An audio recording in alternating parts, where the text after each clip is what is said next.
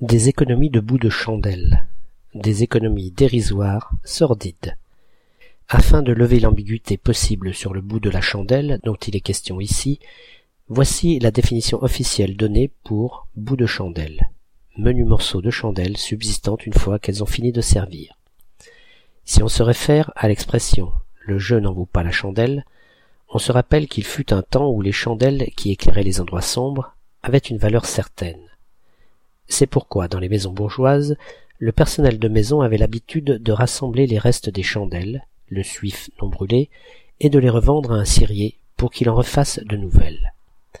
Vue par les riches, cette récupération semblait mesquine, ridicule, et l'économie correspondante insignifiante, ce qui suffit à expliquer le sens de l'expression, mais aussi à comprendre pourquoi elle comporte la plupart du temps une connotation de mesquinerie.